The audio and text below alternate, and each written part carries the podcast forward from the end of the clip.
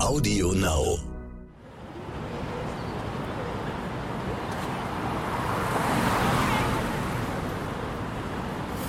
Nagellack und Absätze sind schwul? Warum hast du keine Brüste? Was? Du kannst schwanger werden? Du hast doch Bartstoppel. Ah, warum trägst gerade du ein und BH? du sagst, du bist eine Frau? Du bist doch ein Kerl. Warum magst du überhaupt Glitzer? Sag mal, bist du überhaupt ein richtiger Mann?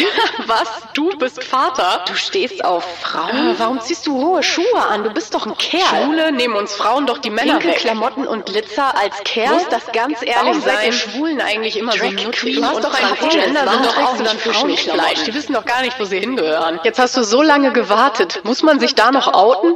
Stopp. Du hast dich so spät geoutet. Warum hast du dich überhaupt noch geoutet? Also solche Fragen oder vor allen Dingen ähnliche Fragen habe ich schon relativ oft in meinem Leben gehört und ich nehme an, du wahrscheinlich auch.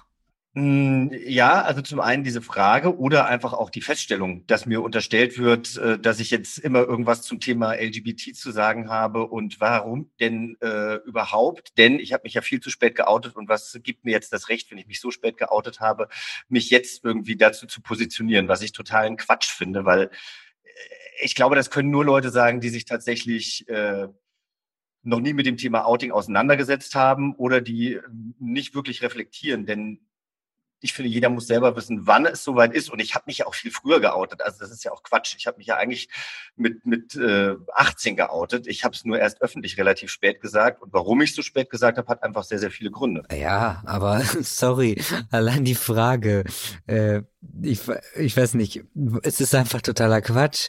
Denn alle Menschen dürfen sich natürlich ihren eigenen Weg suchen, so wie er sie möchte. Und es geht halt eine dritte Person einfach nichts an. Und äh, leider nehmen sich oft Menschen das Recht einfach raus, dass es sie irgendwie auch tangiert. Ich weiß nicht, woher es kommt. Ich habe natürlich so Sätze, ähnliche Sätze leider auch schon gehört. Und ich finde es einfach krass. Aber umso krasser, dass du und ich heute reden. Ihr wunderschönen Menschen seht ja gar nicht, mit wem ich rede, nämlich mit Jochen Schropp. Und ich bin voll froh, dass wir uns hier heute haben, denn wir sehen uns ja sogar und ihr dürft uns dabei zuhören. Das stimmt. Wir haben uns dazu entschieden, dass wir es äh, über Videocall machen, damit wir uns auch sehen können und äh, die Stimmung des Gegenübers abnehmen können. Das ist ja eigentlich auch ganz schön, ja. Richtig, ja, das stimmt. Aber wir sind natürlich Team Safety First und haben deswegen einfach mal unsere Mikros angeschlossen. Und Jochen sieht halt jetzt meinen Kleiderschrank von Ihnen. So ist das halt. Ja, du, eben, eben hast du noch mein Schlafzimmer gesehen. Äh, tatsächlich, ich sitze auch in weißem T-Shirt und Unterhose vor dem, vor dem Mikro, weil ich dachte, ja, ich sitze mich jetzt gleich in mein Bett, aber jetzt war hinten der Empfang so schlecht, dass ich jetzt doch nach vorne gekommen bin. Aber jetzt sollte ja, alles aber durchgehen. vielleicht habe ich ja gar keine Hose an. Du, das, äh, das könnte gut sein, aber du bist äh, obenrum auf jeden Fall sehr viel adretter gekleidet als ich im Moment. Aber du sitzt ja auch im Kleiderschrank, du hast ja auch viele Möglichkeiten. Du kannst ja, ja auch ein paar Mal umziehen, wenn du möchtest. Ja, wenn es hier zu brenzlig wird oder keine Ahnung, wer danach ist. Sehr gut. Nein, aber jetzt mal ernsthaft. Ich find's super spannend, äh, weil viele Sätze, Fragen wurden natürlich nicht nur dir und mir an den Kopf geworfen, sondern ja leider Gottes auch vielen anderen. Und die Frage, warum, ich habe aufgehört, sie mir zu beantworten, weil im Grunde sollte es einem egal sein, aber ich nutze jetzt gerne meine Position, um Aussagen treffen zu können und zu sagen, wonach mir ist oder mich für Minderheiten einzusetzen. Und ich habe das Gefühl, dass du natürlich das auch tust, aber auch total bei dir angekommen bist und mehr als äh, früher, nehme ich jetzt einfach mal an. Aber bei mir ist es auf jeden Fall so. Und ähm, klar sagen das auch mehrere Leute zu mir, dass ich schön ruhig bin und so bei mir angekommen bin. Und ja, aber ich glaube, das kommt daher, weil ich endlich ich bin, weil ich mein inneres Ich nach außen geholt habe, weil ich hier stehe und äh, hier bin. Ja, also, also ich, ich glaube, du ich weißt. Glaube, ich glaube, man hat halt keine Angst mehr, ne? Also ich weiß nicht, ob du jemals Angst hattest, geoutet zu werden oder irgendwie ähm, Nachteile zu haben oder beziehungsweise wir haben ja alle Nachteile erfahren, glaube ich. Also ob das jetzt ähm, bei mir so war, dass, dass ich eben aufgewachsen bin zu einer Zeit, wo Homosexualität, und das wird sie ja heute auch immer noch, aber damals eben noch sehr, sehr stark verurteilt wurde. Und wenn du natürlich als Kind und Jugendlicher aufwächst und du eigentlich immer hörst, äh, Schwuchtel Schwule sind, äh, Hinterlader Schwule sind, äh, Mädchen, wie auch immer, was Schwule alles sein dürfen, wie ich auch finde. Aber wenn das immer negativ behaftet ist, dann ist es natürlich eine total große Herausforderung, irgendwie zu sich zu stehen und dann eben zu sagen, und weißt du was, genau so ist es und ihr könnt mich alle mal. Und ähm, ich glaube, für dich war es noch wahrscheinlich viel, viel schwerer, weil ich könnte mir vorstellen, dass wir jetzt an einem Punkt sind, wo wir vielleicht bei Homosexualität äh, schon vor zehn Jahren waren. Ich weiß nicht, wie du das, wie du das wahrnimmst. Oder war Transsexualität überhaupt eigentlich nie ein Thema, was ja auch krass ist, wenn man eben jung ist und ähm, Transsexualität kommt eben auch überhaupt nicht vor. Ja, also es ist irgendwie, es ist alles davon irgendwie. Also okay. ich musste mich ja erstmal Outing Nummer eins ähm, kam ja, dass ich auf Frauen stehe. Und äh, dann kam, ja, dann kam mir direkt die nächste Retourklatsche, weil ich habe ja gemerkt, ja, ich bin überhaupt nicht lesbisch, aber klar, ja, ich liebe diese Frau, ja, aber als ich. Und ich bin aber keine Frau, die Frauen liebt. Und das hat total lange gedauert, bis ich gemerkt habe, wo aber der Fehler liegt. Das finde ich total interessant. Also wie, wie, wie kamst du denn überhaupt dann da drauf? Weil du, du hast dich in eine Frau verliebt und eben das Einfachste wäre dann zu sagen, ja gut, dann bist du halt lesbisch. Aber warum wusstest du tief in dir oder wie kann man das Gefühl beschreiben, zu wissen, dass man sich dann nicht als lesbische Frau fühlt? Also, ich glaube, das hat wahnsinnig lange in mir gearbeitet und ich konnte das auch ehrlich gesagt sehr, sehr lange nicht zuordnen. Okay. Ich äh, wusste nur, dass ich eine krasse Abwehrhaltung habe. Kennst du das, wenn man ähm, fast schon so einen Wirkreiz bekommt, wenn ja. man innerlich irgendwie dagegen kämpft. Und ich, ich glaube, ich hatte natürlich also ein Problem mit mir selber und ich hatte auch immer ein Problem mit dem Wort Lesbe, lesbisch. Und natürlich lag es definitiv auch daran, äh, wie die Menschen das hm. zu mir gesagt haben aber ich konnte mich damit einfach nicht identifizieren und ich habe konstant das Problem gesucht und habe mich verurteilt und irgendwie gesucht und nicht gefunden und ich, ach, ich weiß auch nicht. Also, hm, nee. Aber, aber das ist es. Ich glaube, das ist das Wie, weil ich finde erstmal, also warum hat man eine Abneigung gegen das Wort lesbisch? Da bist du ja nicht die Einzige. Ähm, äh, Ricarda ähm, von Busenfreundin beispielsweise hat ja ihren Podcast Busenfreundin genannt, weil sie das Wort Lesbe so schrecklich findet. Deshalb nennt sie sich Busenfreundin und nicht und bezeichnet sich nicht als Lesbe. Aber das liegt natürlich daran, dass das Wort lesbisch für sie immer negativ behaftet war, genauso wie ja. das Wort schwul, mhm. ja eher boah, ist das schwul, ist es immer noch ein, ein Schimpfwort, natürlich auch negativ behaftet ist. Ja, absolut voll. Ähm, ich kenne Ricarda seit 2019 und ich bin auf jeden Fall Folge 40, das weiß okay. ich noch. Und äh, da ging es auf jeden Fall genau um diese Thematik, dass sie das auch sehr ähnlich empfindet. Und ich finde das interessant, weil ich habe immer den Fehler im System gesucht, also bei mir. Und ich habe immer gesagt, hä, ich bin keine Frau, die auf Frauen steht. Ich bin ein ganz normaler Mensch, habe ich immer gesagt. Und dann ging's in hm. Step 2 über. Und ich wusste irgendwann, ich bin der Mann, der die Frau liebt. Hm. Und okay, wie gehe ich das Problem jetzt an? Wie alt warst du? Äh, so 16, glaube ich, plus minus. Mhm, okay.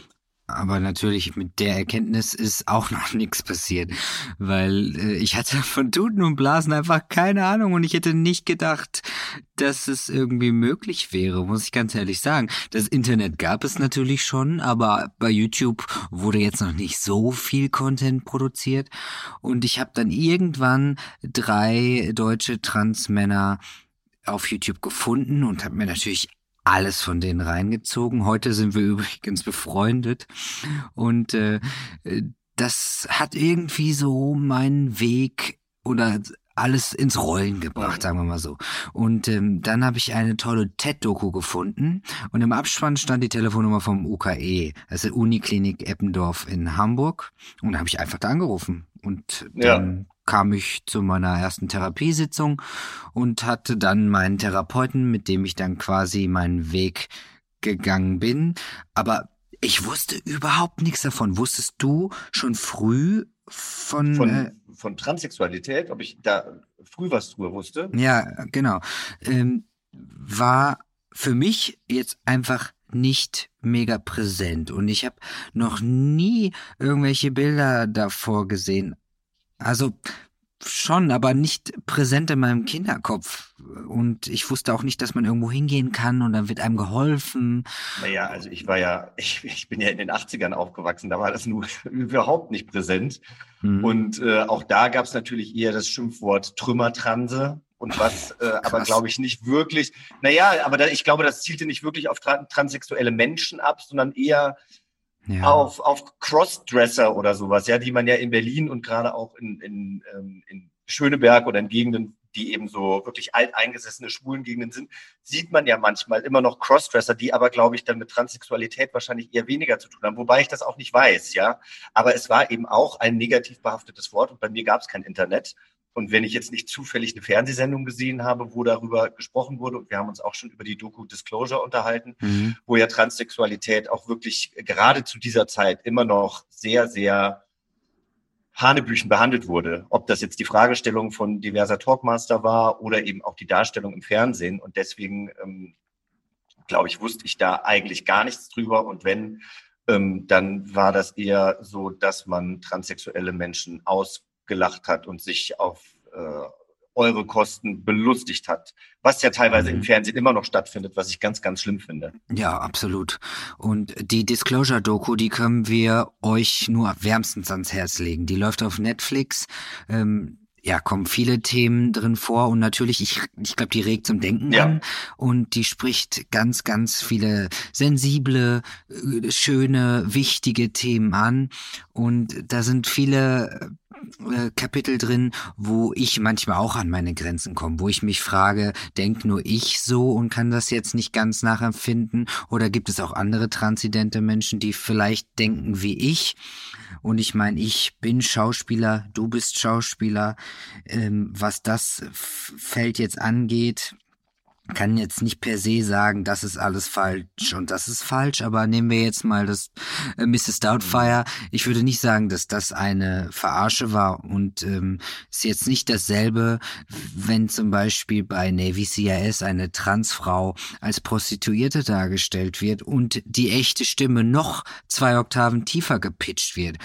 Ich, ist ein bisschen äh, plump jetzt einfach nur zu sagen, dass das äh, das gleiche wäre wie ein Familienvater schlüpft in die Rolle der Nanny, damit er die Kinder nicht verliert. Aber es ist wahnsinnig schwierig und sensibel und natürlich trotzdem wichtig, dass wir drüber reden. Aber man muss auch ein bisschen vorsichtig sein wahrscheinlich mit der Wortwahl, weil ähm, alles über einen Kamm ziehen kann man jetzt natürlich nicht. Aber bei Mrs. Doubtfire ist jetzt einfach ein Beispiel. Ich, ich sehe da jetzt nicht so was Böses und eine Transfrau wäre auch falsch gewesen. Ja, ja, absolut, absolut. Nein, nein, da also. gebe ich dir, da gebe ich dir recht. Ich habe gerade überlegt, ob ich ähm, noch irgendeine Erinnerung an Mrs. Doubtfire habe, die ich nicht in Ordnung finde, aber ich kann mich jetzt auch an den Film nicht mehr im Detail erinnern. Aber ja, die Geschichte war, ein Vater möchte weiter seine Kinder sehen, weil er sie so vermisst und dementsprechend verkleidet er sich als äh, als, als, als Nanny, als Haushälterin. Ähm, es ist ja nicht so, dass der sich jetzt irgendwie über äh, Transmenschen lustig macht. Nee, in keinster Weise haben die sich in äh, so lustig gemacht oder was betitelt oder irgendwie anders die Thematik äh, negativ angesprochen oder angespielt. Aber es ist halt trotzdem ein mega schmaler Grad und eine große Grauzone und es ist natürlich wichtig, wie empfinden das andere Menschen mhm. und was ist eigentlich dargestellt worden. Und ich, ich äh, unterhalte mich relativ viel äh, darüber. Ich habe mich auch mit Kay von der Siegessäule lange darüber unterhalten in einem privaten Telefonat und und ich finde es mega wichtig, dass man sich beide Seiten natürlich anhört und dass wir uns auch alle akzeptieren und äh, irgendwie einfach sensibel mit der Thematik umgehen. Aber ich meine, ich habe natürlich äh, Schauspiel studiert aus Leidenschaft und ich sitze gerne im Publikum und lass mich in eine andere Welt ähm, ziehen mhm. und mich verzaubern. Und ich finde es halt super schwierig zu sagen, wer darf jetzt eben was nicht mehr spielen und wer schon. Aber wichtig und der allerwichtigste Punkt ist wahrscheinlich, dass es uns transidente Menschen gibt. Mhm. Und ähm, lasst uns doch die Rollen spielen, wenn sie zu vergeben sind aber es ist trotzdem mega schwierig, weil zum Beispiel The Danish Girl, er hat es super gespielt und ist jetzt damit was falsch oder nicht? Ich habe den ähm, Film gesehen. Ja, ich Ich fand, er hat das großartig gespielt und er hat es sehr feinfühlig gespielt. Das finde ich eben auch. Und es ist auch äh, eben, weiß ich nicht, ich habe die Aussage gehört und äh, auch schon von anderen gehört, dass eine Transfrau das hätte spielen können. Vielleicht, ja, aber ist hm. diese Person willig, sich wieder detransformieren lassen? für die Vorhergeschichte und äh, ich weiß gar nicht, wohin mit meinem Handy, ihr seht das ja nicht. Link, aber. Von links nach rechts, von rechts nach links. ja, schwierig. Ich bin ja einfach ein großer Fan von, wir sind jetzt nun mal hier, wir haben was zu sagen, zusammen sind wir lauter und trotzdem ist Verwirrung überall. Aber ich saß letztens mit einer Produzentin im, äh, oder letztens, ist es äh, pre-Covid-19 gewesen. Es war Anfang des Jahres, da saß ich mit einer Produzentin im Auto, die gerade einen Film besetzt hat, wo es um einen äh, transsexuellen Jungen geht. Und ähm, da hat sie eben besprochen, wird der Film mit einem transsexuellen Jungen besetzt oder wird der Film mit, äh, mit, einem, mit einem Jungen besetzt, der aber sehr filigran ist und vorher auch das Mädchen spielen kann den, den transsexuellen Jungen, den sie gefunden haben, der hatte ein großes Problem, ähm, wieder ein Mädchen zu spielen. Also das muss man ja auch immer sehen. Also ich, ich glaube, da gibt es so viele Facetten und man kann das nicht einfach nur runterbrechen und sagen, es ist so und es ist so. Aber mhm. es ist ja tatsächlich so, so ist es ja bei Homosexuellen auch. Wenn ein Heterosexueller eine homosexuelle Rolle spielt, dann kriegt er im Zweifel einen Oscar dafür. Wenn ein Homosexueller aber eine heterosexuelle Rolle spielen soll, dann wird sich gefragt, kann man das denn machen? Weil ganz ehrlich, das glaubt ihm doch keiner. Ja, da ist schon aber wie, wie, kann das sein? Ja, das aber ist es ist ja so. Da ist ja immer noch eine ganz große Schere. ja, Kopf, ne? ja. Und ich meine, ja, ich habe auch schon Musicals gesehen, wo äh, Männer rumgehüpft sind, wo ich dachte, okay, gut. Vielleicht ist es auch einfach schlecht gecastet. Die ja. haben es nicht rausgekriegt aus ihrem Körper. Aber dann packe ich es in die Sparte. Gut, das ist jetzt, äh, er möchte so bleiben. Das, äh, das passt aber doch noch lange nicht auf alle Menschen. Ich meine, jetzt nimm doch mal das Beispiel von dem krassesten Naturburschen. Irgend so ein geiler Wikinger, der da in seinem selbstgebauten Holzhaus da die, die Baum, Bäume abfällt. Meine Mama würde durchdrehen und alle anderen Frauen würden auch hinterher rennen. Und dann sagt er halt im besten Fall, äh, sorry, aber ich habe einen Mann. Ja. Äh, pff, das kann man doch nicht einfach so sagen, dass der Mann ist so, die Frau ist so oder schwul oder lesbisch. Das kann man doch einfach nicht sehen. Oder auch die ganzen kleinen Kinder mit langen Haaren, kurzen Haaren und finden. Aber das wiederum liegt halt auch ganz viel daran, wie die Medien darüber berichten und dass wir uns natürlich immer noch an den Medien ja. orientieren.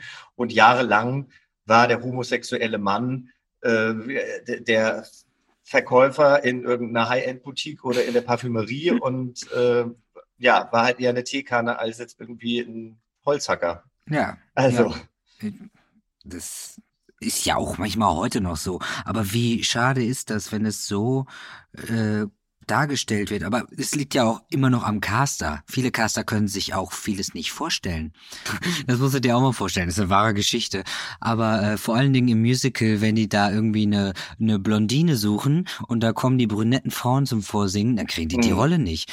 Da kam äh, einfach eine Frau auf die Idee, ist überall nur noch ja. mit Perücke hingegangen und hat die ganzen Jobs gekriegt. Also, sorry, wie kann man das nicht sehen, wenn man, du eine Glatze, ich, Dreadlocks, ist doch alles möglich. Also, ich finde es so schade, dass das irgendwie so gestrickt ist, dass so eine bunte kreative Welt irgendwie doch immer noch so limitiert ist und äh, vieles noch so unmöglich ist.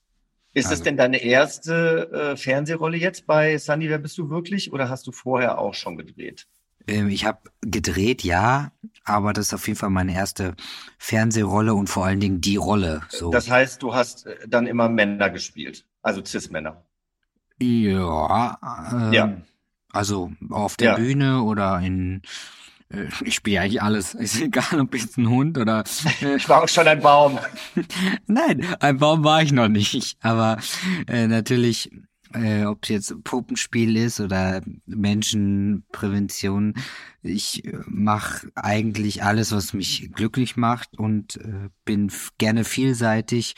Und jetzt im Sommer habe ich trotzdem sehr lange überlegt, ob ich das mhm. machen möchte. Also und dann habe ich relativ schnell entschieden, ja, ja, es ist mega wichtig, dass das Thema jetzt besprochen wird und ähm, der Produzent und das ganze Team waren einfach super und ich habe mich sehr wohl gefühlt und äh, wir haben uns gesucht und gefunden und das Thema ist natürlich auch sensibel und heikel.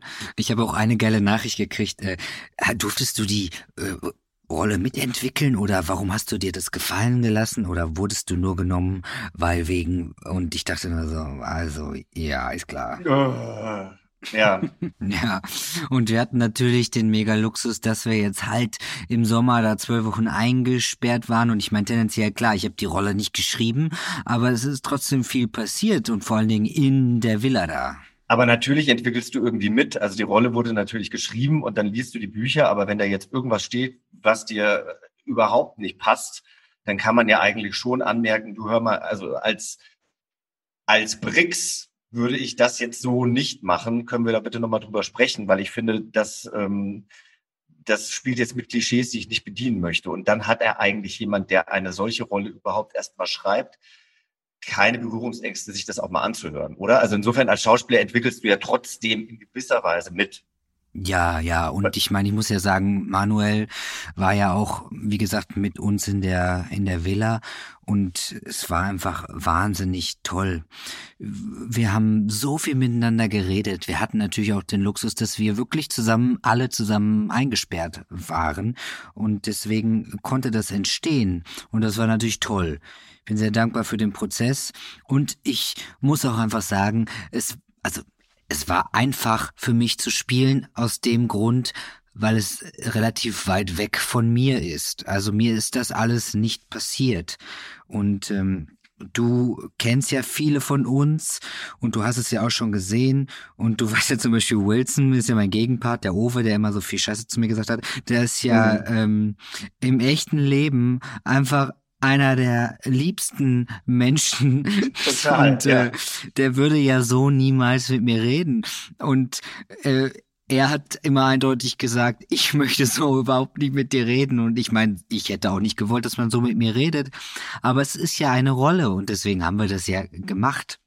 Und ich als Brix hätte das gar nicht äh, mit mir machen lassen und ich hätte viel schneller meinen Mund aufgemacht. Ich mhm. lasse mir das alles so gar nicht gefallen und ich fand es trotzdem mega wichtig, dass das so in der Serie passiert ist, weil es passiert ja leider so. Es passiert ja auch noch viel, viel Schlimmeres im echten Leben.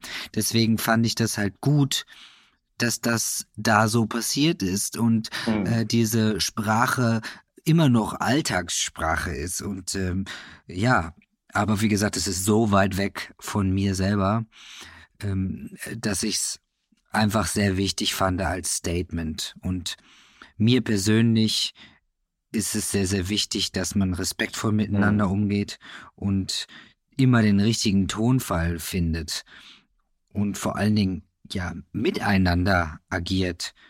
Und man kann auch Dinge nicht verstehen, das ist auch vollkommen in Ordnung, aber ordentlich nachfragen. Absolut, absolut. Aber fühlst du dich denn, also kann, hast du denn ein Gefühl dafür, ob du dich zum jetzigen Zeitpunkt schon limitiert fühlst? Weil ich bekomme die Frage auch gestellt, wenn ich dann zwei schwule Rollen hintereinander spiele, äh, jetzt wirst du nur noch darauf reduziert. Und dann ist halt mhm. halt meine Antwort ganz ehrlich, das sind aber zwei tolle schwule Rollen, die ich spielen durfte. Und bevor ich eine schlechte heterosexuelle Rolle spiele, spiele ich lieber zwei tolle homosexuelle Rollen, weil wir damit natürlich auch was bewegen.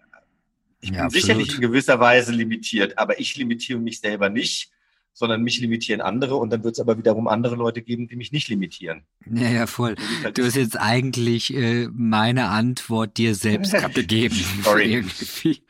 ähm, ich hätte auch gesagt, wer außer wir uns selber kann uns limitieren. Ja. Also ich finde nicht, dass es so sein sollte und ich sehe das genauso wie du. In 2020 war ich trotzdem der erste Transmann, der eine Hauptrolle in einer Serie hatte. Sorry, wo sind wir denn? Also da nehme ich gerne noch 20.000 weitere Rollen an, damit wir ja. eben da ankommen, wo wir hin müssen. Es ist einfach viel, viel zu wichtig. Ich sehe das genauso wie du.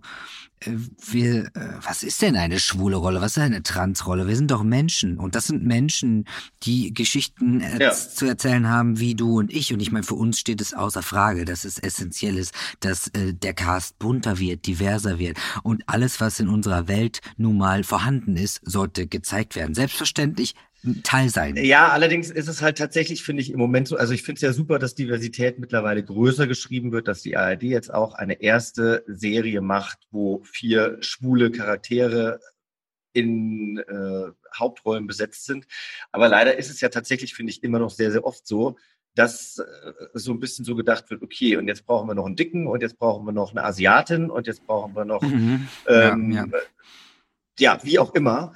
Und ich würde mir natürlich wünschen, dass diese Rollen viel mehr in den Vordergrund gerückt werden, so wie deine Rolle jetzt eben auch eine größere ist, die nicht einfach nur zum Nebenschauplatz wird. Ja tatsächlich ist es eben so. Ja, aber leider immer noch schon auch noch zu klein. Ja, ja, ja so und, ist es. Ähm, ich krieg schon relativ viele Nachrichten. Gestern noch bist du auch noch mal irgendwann länger zu sehen als nur 30 ja. Sekunden und da sieht man schon auch. Also es ist noch ein weiter Weg. Ja, ja, definitiv. Und ich, das, der Bedarf ist ja groß und da.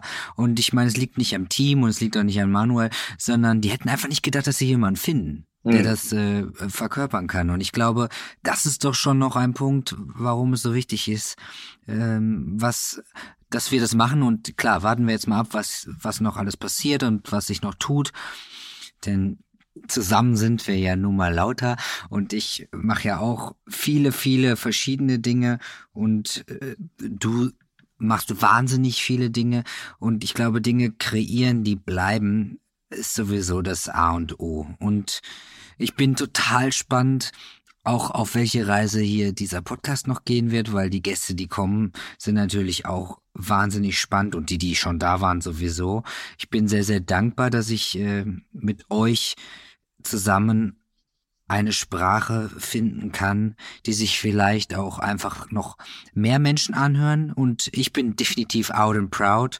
Und ich finde es schön, dass wir mit viel Liebe die Welt ja. verändern. Und da bin ich tatsächlich auch immer wieder überrascht, wenn Leute mir dann schreiben und also es, passiert nicht oft, aber es passiert dann schon auch mal, dass äh, Leute zu mir sagen, öh, seit du dich geoutet hast, postest du so vielen schwulen Content oder äh, muss man denn da ständig drüber reden?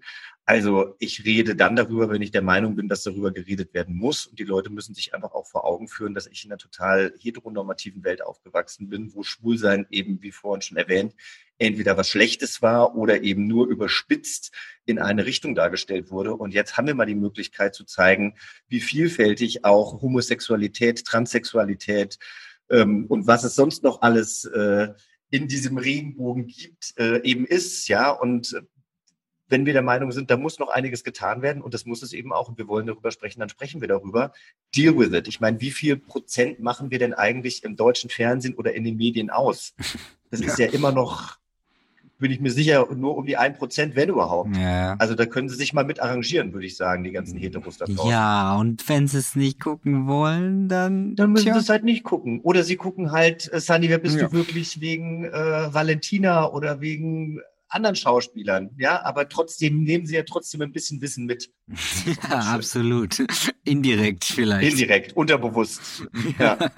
Voll. Was war die schönste Nachricht, die du bekommen hast aufgrund ähm, deiner Offenheit? Ja, ähm, Klar, ich bekomme natürlich die eine oder andere Nachricht, aber ich bin immer wieder äh, fasziniert darüber, dass mir Leute wirklich schreiben, dass ich ihnen Mut mache, weil ich finde, ich mache gar nichts Mutiges. Und ähm, natürlich, wenn ich jemandem äh, Kraft schenken darf oder einfach nur einen Tag verschöner, das bewegt mich total. Das ist total toll. Ja, und schön.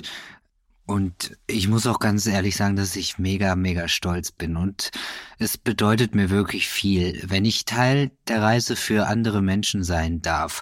Und selbst ein kleines Lächeln oder ein bisschen Mut machen hört sich so äh, klein an. Aber es ist doch für manche Menschen wirklich die Welt. Ja, und, und ich glaube, das können sich auch alle, die uns jetzt gerade zuhören, also nicht, dass wir jetzt überschüttet werden wollen mit positiven Nachrichten, aber trotzdem, ja. bei uns war es ja ähnlich wir kannten uns ja gar nicht und dann äh, lief das über Social Media und wir haben uns gegenseitig ja auch einfach mal nur mit einem netten Satz unterstützt und ich habe mich immer total Voll. gefreut, wenn du mir geschrieben hast oder ich habe dann deine Single gepostet, weil ich irgendwie fand, ey, das ist super, das, das möchte ich einfach unterstützen und das sind manchmal so mhm. ganz kleine, kleine Sachen, die irgendwie noch nicht mal zehn Sekunden brauchen und damit kann man einfach Leute auch äh, sehr, sehr glücklich machen. Das, ja, ja, das stimmt, absolut. Das machen wir mit anderen Leuten und das machen andere Leute für uns. Und das ist, glaube ich, auch das schöne Community-Gefühl. Give and take, ähm, ja. Was man nicht unterschätzen darf. Voll.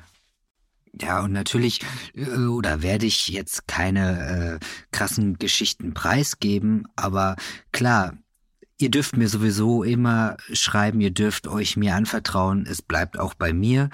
Und egal, ob es äh, weiterhin einfach nur nette Worte sind oder ob es wirklich, äh, wirklich tief bewegende Geschichten sind. Vielleicht ist es auch einfach äh, ein kleiner Unterschied, dass du und ich wirklich antworten. Also das bekomme ich auch oft zu hören. So, krass, du antwortest mir ja wirklich. Und ich antworte auch ausführlich und es ist mir auch wirklich wichtig, denn es ist doch ein Miteinander. Ich freue mich ja auch über deinen Zuspruch oder du dich über meinen. Manchmal möchte man doch einfach mal so kleine Dinge hören wie atmen, ich wünsche dir einen schönen Tag. Egal, man sollte ja nie eine Antwort einfordern oder das verlangen. Mhm. Aber ähm, das bedeutet mir auf jeden Fall sehr, sehr viel. Und natürlich, seitdem wir jetzt eine kleine süße Maus zu Hause haben, wenn du sie sehen würdest, du würdest auch denken, oh mein Gott. Und ja, klar, mir schreiben natürlich deswegen auch sehr, sehr viele Leute. Ja, herzlichen Und, Glückwunsch. danke. Und wir sind halt, klar, wir sind unfassbar glücklich. Aber das Thema ist ja trotzdem ein sehr, sehr großes in unserer Community. Viele haben den Wunsch, sich familiär auch zu vergrößern. Und wir haben auch mit einem Hund angefangen, ja, aber Thema Kinder kriegen, Familie gründen, Eltern sein, ist ja ein riesengroßes Thema in unserer Familie. Und da habe ich mich natürlich jetzt sehr gefreut über den Zuspruch und ich freue mich auch über die ganzen Nachrichten, die ich bekomme, wenn mir wirklich jemand schreibt, es hat geklappt bei uns, wir sind schwanger und äh, ich kenne die Menschen gar nicht und das bedeutet mir echt viel. Ja, also Kinder, Kinder, Kinderwunsch ist ja einfach ein großes Thema in unserer Community, egal äh, äh, ob es ein lesbisches, ein schwules, ein äh, transsexuelles Paar ist oder ein Paar, wo, wo ein, einer von beiden oder eine von beiden transsexuell ist. Aber es ist natürlich immer noch ein Riesending. Wir haben bei Yvonne und Berner da auch eine Folge zugemacht mit einem Kinderwunschzentrum in München. Und es ist schon krass, wie viel wie viel Ungerechtigkeit es da tatsächlich immer noch gibt. Also es ist natürlich ja, möglich, aber es ist ein, ein, ein, ein wahnsinnig weiter, schmerzhafter Weg und äh, oft eben auch ein sehr, sehr teurer Weg. Mhm. Und ähm, ja, ich, ich finde es halt einfach auch sehr, sehr ungerecht. Also so wie also meine Frau und ich haben uns natürlich auch mit dem Thema Adoption auseinandergesetzt und das ist auch nicht ein Thema, wo wir jetzt jemals Nein zu sagen würden. Aber du weißt, wie schwierig das ist, hm. ein Kind adoptieren zu können. Also ich meine, in erster Linie, wie kann das so teuer sein, wenn man doch in erster Linie diesem kleinen Lebewesen helfen möchte und vielleicht sogar dieses Kind noch aus, Ver hm. aus Verhältnissen kommen, wo es sowieso besser bei uns oder bei einem anderen Elternpaar aufgehoben wäre. Und ja, wir sind Freiberufler, also die Hürde ist gar nicht mal so einfach. Und ähm, Gehen wir in die andere Sparte. Ein homosexuelles Pärchen wünscht sich ein Kind und das vielleicht sogar auf natürliche Weise.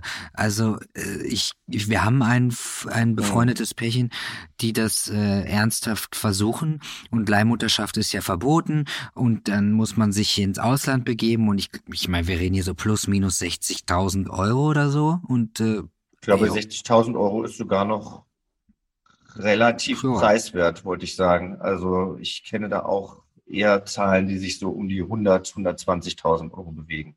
Aber da kommt es wahrscheinlich drauf an. Ja. Krass. Also, ja, jetzt, selbst jetzt bin ich sprachlos. Ich, es, es, ich weiß nicht, sollte das Geld nicht auch in erster Linie in das fürs Kind da sein oder damit das Leben vom Kind finanziert werden kann, damit es ein gutes Leben hat, eine gute Ausbildung genießen kann. Wo landet das ganze Geld? Also, du weißt, was ich meine, oder? Ja, hauptsächlich natürlich bei der Agentur und dann muss man ja auch sagen, Leihmutterschaft, also ist natürlich auch, ich finde, es ist, ist trotzdem auch ein, ein Riesending für die Frau, die das Kind dann auch austrägt und äh, die sollten natürlich auch dementsprechend bezahlt werden. Ja, Wobei ja, ich es natürlich ja, auch schwierig finde, wenn so Frauen das natürlich nur machen, um na, weiß ich gar nicht. Weiß ich gar nicht, was ich da für eine Meinung habe. Ja, also schwierig. Aber ich meinte jetzt gerade nochmal generell das normale Adoptionsthema, dass das einfach so, ja, okay, okay. Äh, so teuer ist. Und wo landet das ganze Geld? Also mhm. im Ja. Landet das Geld, geht es da nur um den Papierkram oder was, äh, wo fließt das ganze Geld hin?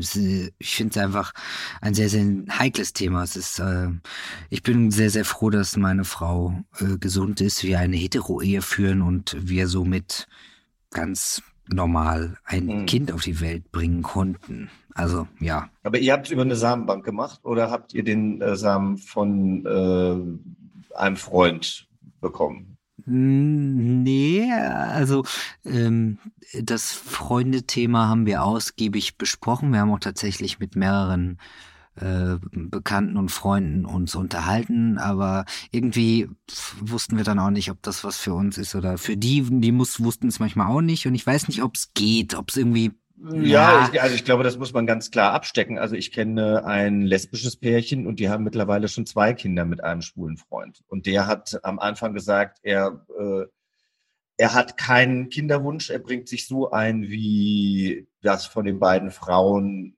gewollt ist, aber er möchte, möchte jetzt, er, er braucht keinerlei Rechte, das haben die natürlich auch alles irgendwie vorher festgehalten. Und mittlerweile äh, liebt er seine beiden Töchter, aber also was heißt mittlerweile, der hat sie von Anfang an geliebt, aber die haben immer noch ein super Verhältnis und der Vater ist tatsächlich ähm, auch präsent. Das hat sich halt jetzt so ergeben. Ich meine, es ist immer schwierig. Es kann immer in eine Richtung gehen, es kann auch in eine andere Richtung gehen. Das weiß man vorher nie. Aber klar, wenn man das äh, anonymer macht, dann hat man vielleicht im Zweifel auch nicht so viel, was man dann besprechen muss. Ja, also ich glaube, dass in meiner Vorstellung eine große Regenbogenfamilie, so eine bunte Familie, ein Patchwork Patchwork-Konstrukt finde ich immer noch mega schön. Und ich, äh, gut, das ist jetzt aber im, im Endeffekt halt auch nichts für uns. Wir sind natürlich eine ganz klassische Familie, Mutter, ja. Vater, Kind, ja. Hund. Und da und, ist nicht noch eine andere Person involviert, muss ja auch nicht. Nee, genau. Und ähm, wäre irgendwie aber auch eine Art, die ich spannend fände. Und ich muss ja auch ganz ehrlich sagen, ich setze mich ja nicht erst seit gestern mit dem Thema auseinander. Wir denken und reden da ja schon lange drüber. Und wir haben uns auch die auch verschiedensten äh, Konstrukte überlegt. Wir haben uns ähm, ja, sozusagen ein Vision Board erstellt, die Idealen ähm, mal so aufgemalt und äh, hat sich auch von Mal zu Mal irgendwie wieder dann anders ergeben. Wir haben ein paar von unseren äh, schwulen Freunden gefragt, wir haben aber auch hetero-Freunde gefragt. Und ähm, manchmal ist es daran gescheitert, dass sich eventuelle Leute das auch hätten vorstellen können und dann nochmal länger drüber nachgedacht haben oder eben Zeit wieder verstrichen ist und es dann nicht mehr so gepasst hat oder wo sich im Nachhinein rauskristallisiert hat, dass wir froh sind, dass wir das nicht gemacht haben. Wie zum Beispiel äh, ein Bekannter war sich sicher, möchte nie Kinder haben, hat doch doch die Frau kennengelernt und war froh, dass wir das nicht gemacht haben, weil also. Aber warum, warum, warum soll man das dann bereuen? Wenn ich irgendwann die Frau meines Lebens treffe, dann kann ich doch mit der auch noch ein Kind kriegen. Also er, er, er schenkt euch ja den Samen und nicht für sich, wo es das ja. ja. gut, aber das ist ja schon. Jeder, jeder hat da seine eigenen. Ja, Wege wahrscheinlich, ist ja auch egal. Es, ähm, es passiert immer alles so, wie es passieren soll. Deswegen ist das überhaupt nicht schlimm. Aber wir haben uns dann mit dem äh, Thema Samenbanken beschäftigt und da gibt's natürlich auch äh, verschiedene Arten, Wege, Varianten. In Dänemark und Holland zum Beispiel sind ja ganz andere Dinge erlaubt als bei uns in Deutschland natürlich. Ähm, und da kann man sich zum Beispiel auch einfach äh, gefrorene Samen schicken lassen, beispielsweise, und dann äh, macht man den Rest zu Hause alleine. So ein bisschen wie die Story von Boris Becker in der Besenkammer. Und ähm, da war jetzt eher so das Zeitmanagement das Problem, dass man zur selben Zeit am selben Ort sein muss und natürlich der Zyklus on track. Und ich weiß, dass ich damals immer von Hamburg nach München, nach Wien und nach irgendwo geflogen bin, damit wir alle am selben Ort sind. Und das war schon eine sehr, sehr tolle Reise und ähm, wir wussten, was wir wollen. Und das war ja nun mal unser kleines Wunder. Und äh, deswegen sind wir den quasi ganz klassischen, klassischen Weg gegangen über eine Samenspende und dann mit einer Hausinsemination quasi. Also wir haben das alles selber gemacht und ähm, mehr wollen wir auch damit dann nicht zu tun haben. Es ist unsere Familie und ähm, wir sind äh, glücklich genauso, wie wir das gemacht haben. Du, so haben wir das, äh, also ich habe ja mit meiner besten Freundin Birte da schon mal drüber nachgedacht und so hatten wir uns das auch vorgestellt. Also wir haben es dann eben verworfen, weil ich keinen Kinderwunsch habe, weil mir das zu, also mir ist es eben einfach dann dementsprechend zu risky, zu emotionsbeladen und zu schwierig, wenn dann im Endeffekt ich der Vater bin, einen Partner habe, Birte einen Partner hat, äh, und wie auch immer. Also äh, wie gesagt, ich habe, ich glaube, wenn man keinen Kinderwunsch hat oder keinen starken Kinderwunsch hat, dann, ähm, dann ist das einfach auch, dann, dann sollte man es nicht machen. Weil ich ja. glaube eben schon, wie du sagst, ist es einfach zu viel, zu viel Emotionen und zu viel Verstrickungen. Aber gut zu wissen, eigentlich wärst du der perfekte Kandidat für uns gewesen, weil genau so jemanden suchen wir ja eigentlich, der nichts ja, mit uns genau. zu tun haben will. Na du, ich, also ich habe auch, ich, ich, ich kenne auch, äh, ich kenne auch schwule Paare, äh, die ähm, diverse Eizellen dann hatten und dann musste einfach irgendwie, oder wie auch immer das alles funktioniert. Ich, ja, ihr seid jetzt glückliche Eltern, das ist wunderschön und ja, das ist doch toll. Sehr glücklich. So, und mehr muss man da gar nicht zu sagen. Nee. Aber wie lange hat es denn gedauert von, von dem Wunsch, bis deine Frau dann schwanger war? Weil oft ist es ja auch einfach zeitlich ein, ein, ein sehr, sehr langer Weg. Aber bei euch hörte sich das so an, als. Ja, ja, zack, pum. Also, ein bisschen, ne? Ja, ja, super. Voll gut. Also es ging alles mega schnell. Ähm, und ja, mhm. wir hatten, wie gesagt, einfach nur ein Problem, dass wir zur rechten Zeit am rechten Ort sein müssten. Aber äh, drei Zyklen und äh, fertig war die Kiste. Also es ging sehr schnell. Wie alt ist deine Freundin? Äh, 30. Oder deine Frau, ihr seid ja verheiratet, Entschuldigung. Ja, genau. Also wir sind beide 30. Okay, na, das ist natürlich auch noch ein super Alter, um, um Kinder zu kriegen, ne? Ja. Also viele meiner Freundinnen, die jetzt immer noch einen Kinderwunsch haben, sind ja schon Ende 30, da ist es dann halt auch schwieriger. Ja, also es kommt ja mal drauf an, ne? Aber es gibt ja auch Dokus, wo Frauen noch mit 61 Drillinge kriegen, ne? Ja gut, aber aber das war sicherlich keine äh, keine normale Empfängnis. Da waren sicherlich Hormone im Spiel. Ja, wahrscheinlich. Mit 61. Man munkelt, da war wahrscheinlich alles Mögliche im und Spiel. noch recht Drillinge. Ja. Die hat bestimmt für Yoga gemacht, ey. Bestimmt und viel Wasser getrunken. Ja, wahrscheinlich auch das. Nein, aber du hast vollkommen recht. Ich weiß es sehr, sehr, sehr zu schätzen, wie glücklich wir uns schätzen können, wie glücklich wir sind und äh, wie dankbar ich bin, dass ich diese Reise antreten durfte und wie wunderschön unsere äh, kleine Lady ist. Das ist einfach der Wahnsinn und meine Herzfarbe hat sich sehr verändert. Deswegen möchte ich dich fragen, wie sich hm. deine verändert hat. Habe ich mir noch nie Gedanken drüber gemacht. Jetzt habe ich spontan gelb im Kopf gehabt. Ich weiß nicht warum. Vielleicht muss ich es dann einfach annehmen. Äh, ich bin heute irgendwie nicht so gut aus dem Bett gekommen, muss ich sagen. Aber ich habe mich dann entschieden, aufzustehen und nicht nochmal 20 Minuten im Bett zu bleiben. Aber ich weiß gar nicht warum. Ich bin einfach gerade ein bisschen äh, erledigt. So. Mhm. Aber ich nehme das auch so an. Ich hatte ja, äh, wie du weißt, äh, vor zweieinhalb Wochen ein Fastenerlebnis und habe ja eine Woche gefastet und äh, bin danach irgendwie mit sehr viel Energie wieder so ins, äh, ins Leben gestartet und jetzt ist gerade beruflich wieder relativ viel los und ich merke, dass ich mir diese Inseln wieder so ein bisschen bauen muss. Und äh, da ich eben sehr wenige Tage im Moment für mich habe und auch sehr wenige Abende für mich, habe ich das gestern ein bisschen zu sehr genossen, äh, auf der Couch zu liegen und war dann erst um eins, glaube ich, im Bett und dementsprechend äh, war ich dann heute Morgen um acht vielleicht noch nicht bereit aufzustehen, aber das ist ja auch okay. Aber ich bin heute eigentlich sehr äh, zufrieden aufgewacht und ich finde so ein, so ein warmes Gelb, vielleicht was so ein bisschen in die Orange-Richtung geht, auch wenn Orange überhaupt nicht meine Farbe ist, trifft irgendwie so ganz gut. Also die Leuchtkraft im Herzen ist da.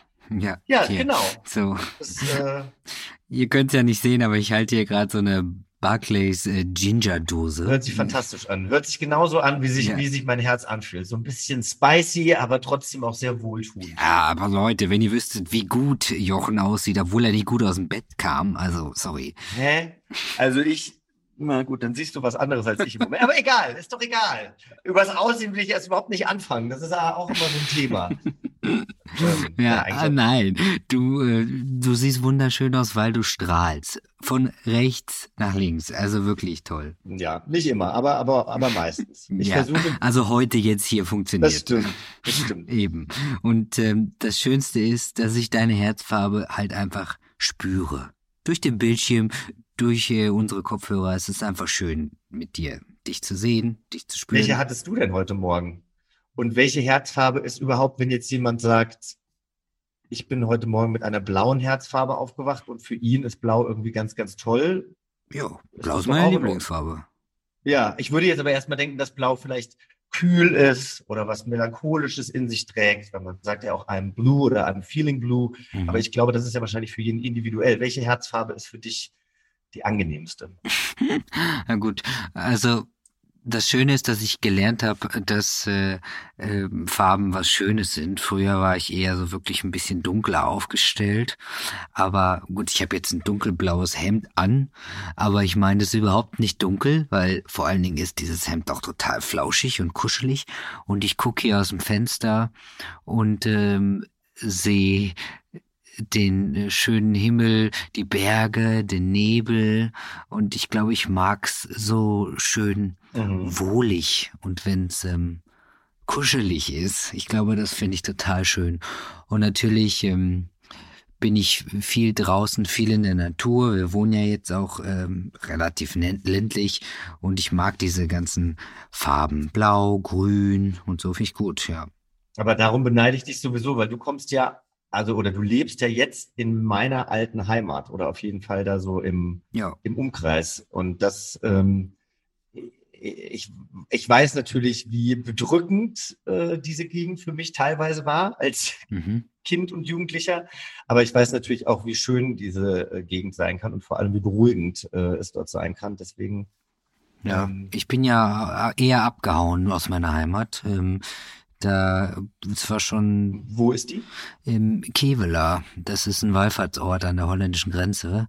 Ah ja. Und ähm, da haben wir jetzt dann auch geheiratet und mittlerweile gehe ich da gerne wieder hin. Aber das hat natürlich mega lang gedauert und ähm, ich musste einfach da weg. Ich musste nicht nur dem Ort den Rücken kehren, ich glaube vor allen Dingen mir, meiner Vergangenheit und ähm, ich hatte total Angst vor den Leuten und ähm, wie die mir dann entgegentreten würden und ich glaube, das war äußerst unberechtigte Angst. Also ich hatte mehr Angst davor, mhm.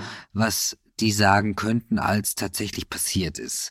Und ähm, manchmal merke ich, dass es total hilft, wenn die Menschen einfach mal mit mir geredet haben und mich ja. quasi angefasst haben und gemerkt haben, ich bin ein ganz normaler Mensch. Ähm, so hypothetisch gesehen, das passt total gut. Und ähm, ich bin halt da groß geworden. Also meine Freunde und meine Familie und äh, die Familien von meinen Freunden, die sind mir ja nicht egal, die sind mir sehr, sehr wichtig. Und ich musste da jetzt einfach mal weg. Und äh, es hat einfach lange mhm. gedauert. Von heute auf morgen war die Veränderung nicht gemacht. Und manchmal dauern Dinge ja auch ein bisschen länger. Und ähm, ich weiß nicht. Kennst du das Gefühl nach so einem Umstyling, wenn man sich erst noch unwohl fühlt und dann gut? Also, das kann ich total nachvollziehen, ja. Ja, also so ein bisschen, bisschen so. Also es dauert einfach, oder man, als hätte man sich jetzt so einen richtig krassen Haarschnitt gemacht, von lange Haare auf Wasserstoff, äh, blond, kurz, mega krass, Umstyling, alles. Und dann ist man ja auch erstmal so ein bisschen, okay, äh, ich gehe jetzt den ersten Schritt in diesen Raum und alle werden mich anstarren. Und ähm, es hat einfach gedauert, ja. Aber mittlerweile gehe ich eigentlich relativ gerne wieder nach Hause und relativ oft. Ich weiß nicht, bist du noch oft zu Hause mhm. oder wie ist das? Selten. Okay. Tatsächlich sehr selten. Also ich krieg immer noch äh, so ein bisschen Beklemmung da. Aber ja, das. Okay, das, ja, das verstehe ich. Ja. Das hat aber nicht wirklich was mit den Leuten zu tun. Das hat, glaube ich, so insgesamt, weißt du, mein Papa ist ja, ja, mein Papa ist ja auch gestorben vor mehreren Jahren an Krebs. Und das ist einfach auch, wenn ich da in dieses Haus gehe, mhm da ist einfach auch viel ähm, Schmerz, obwohl ich eine schöne Kindheit hatte. Aber, aber das ist trotzdem immer noch meine Mutter, äh, die dann oft vielleicht sich einsam fühlt oder unglücklich ist. Und das ist einfach, boah, das ist einfach so viel Emotionen, dass ja, ich, ähm, ja. ich, das, das kann ich gut nachvollziehen. Und ich glaube, das ist ja aus der Perspektive nochmal eine ganz andere Nummer. Also ich hatte im Grunde nur Angst vor mir selber und vor der Veränderung. Aber das macht halt einen sensiblen Menschen auch aus. Ich, also du bist garantiert auch sehr sensibel, würde ich jetzt mal sagen. Also ich habe letztens mit einer mit einer ähm, Freundin, die Psychotherapeutin ist, also die habe ich beim Fasten kennengelernt. Wir haben zusammen ja. Äh, diese Woche miteinander Stimmt, verbracht. Das habe ich gesehen, ja. Du musst mir unbedingt die Kontaktdaten geben. Ich glaube, da würde ich auch sehr, sehr, sehr gerne mal hingehen. Das sah super geil aus. Ja. Ja, die Also, ähm, wenn man äh, da wieder hin darf. Also ich glaube nicht, dass ich das momentan machen darf wahrscheinlich. Ja, also jetzt gibt es sowieso äh, keine äh, Seminare mehr für den Rest des Jahres, aber ich habe zum Beispiel meinen Freund und meine beste Freundin, äh, die habe ich direkt für Februar angemeldet. Da findet dann wieder das erste Seminar statt und ähm, ich kann das jedem nur empfehlen. Aber ähm, dieser fasten Freundin habe ich eben dann auch so ein bisschen erzählt und die sagte, krass, du, ich habe gerade gemerkt, wie, wie, wie angespannt dein Kiefer und alles wurde, als du so ein bisschen ähm, ja, von zu Hause erzählt hast. Und das, das versuche ich immer noch abzulegen und äh, ja, es fällt mir einfach manchmal so ein bisschen schwer, weil ich das Gefühl habe, da ist irgendwie vieles unausgesprochen und äh, obwohl ich mittlerweile oder im Moment ein sehr, sehr gutes Verhältnis mit meiner Mutter habe, sind einfach Mhm. viele Themen, über die sie auch nicht sprechen will. Ja, und ich bin ja, eben auch ein sehr, sehr offener ich. Mensch. Ja, und das macht mich fertig. Also es macht mich einfach fertig, wenn du, wenn du mit deinem Gegenüber nicht so offen kommunizieren kannst, wie du das gerne äh, würdest. Ja, ja, Ja. und ich merke das immer wieder. Also ich glaube, ja, ich weiß nicht, muss ich das jetzt sagen, dass es vielleicht an den Generationsunterschieden auch liegt. Früher wurde, glaube ich, einfach nicht so viel äh, geredet über etwas, was jemanden stört. Aber meine Frau ist zum Beispiel so eine richtige taffe Business-Bitch manchmal und ähm, dann kann da auch schon The mal Boss Bitch. ja, voll. Also da kann jetzt auch mal der falsche Ton rauskommen, bei mir garantiert auch, aber es wird dann einfach sofort angesprochen. Und ähm, da wird ganz normal thematisiert, dass, ey, pass auf, das, was du gerade gesagt hast, war garantiert nicht so gemeint, aber es kam genau so und so rüber. Mhm. Aber wenn es dann halt angesprochen wurde, dann war es ja auch quasi wieder gut. Also ich, ich bin immer sprachlos, wenn ich höre, dass ähm, auch meine Eltern gewisse Dinge einfach ähm, ignorieren oder nicht mehr ansprechen.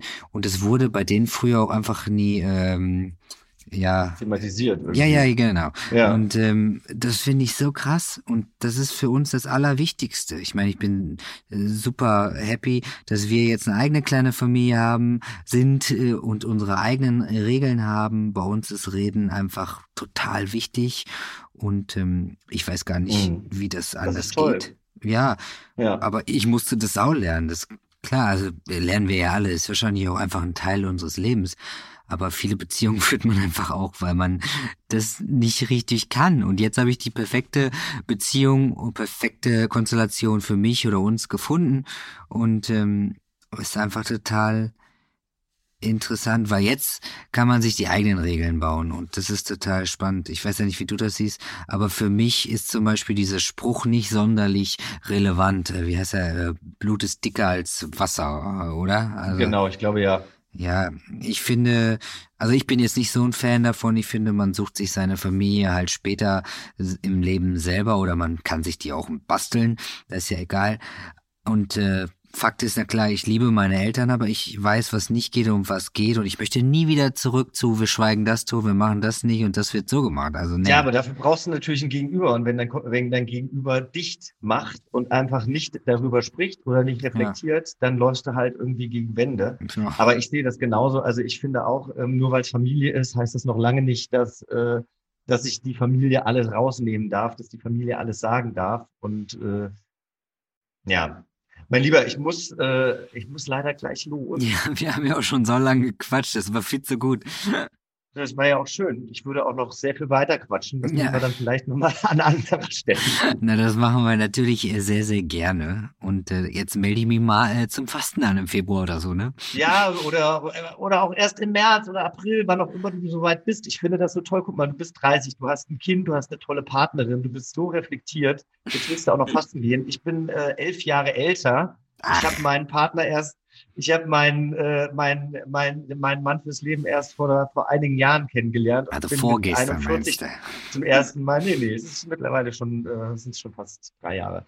Aber, ähm, aber nichtsdestotrotz, also ich finde jeder immer in seiner Zeit. Hauptsache, man ist glücklich. Nein, absolut. Ja. Absolut. Äh, mein Papa hat seine große Liebe auch äh, im Spätsommer kennengelernt, ne, wo ich sagen. Also äh, spät. Schön. Ist sehr, sehr schön. Sehr, sehr schön. Und ähm, ja, Herzfarbe Orange, Mint, Grün und Blau. Es hat mich sehr gefreut mit dir. Ich auch. Und äh, ich hoffe, ich konnte dir ein bisschen Energie geben für deinen äh, Start heute, einen virtuellen Kick. Den habe ich auf jeden, die habe ich auf jeden Fall bekommen. Ich danke dir sehr. Ich wünsche dir einen wunderschönen Tag und äh, Danke. ich freue mich, wenn wir uns wiedersehen. Ja, ich mich auch, wünsche ich dir auch. Äh, dicken Kuss, bleib gesund. ciao, Tschüss, ciao. mach's ciao. gut. Ciao.